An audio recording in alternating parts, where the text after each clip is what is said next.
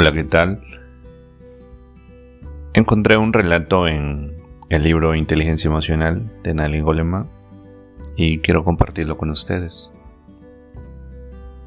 Según cuenta un antiguo relato japonés, un belicoso samurái desafió en una ocasión a un maestro zen a que explicara el concepto de cielo e infierno.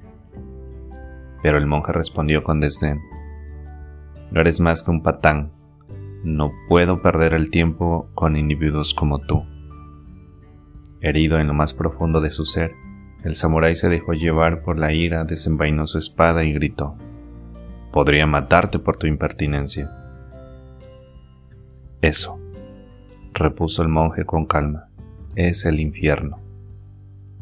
Desconcertado al percibir la verdad en lo que el maestro señalaba con respecto a la furia que lo dominaba, el samurái se serenó, envainó la espada y se inclinó, agradeciendo al monje la lección. Y eso, añadió el monje, es el cielo. El súbito despertar del samurái a su propia agitación ilustra la diferencia crucial que existe entre quedar atrapado en un sentimiento y tomar conciencia de que uno es arrastrado por él.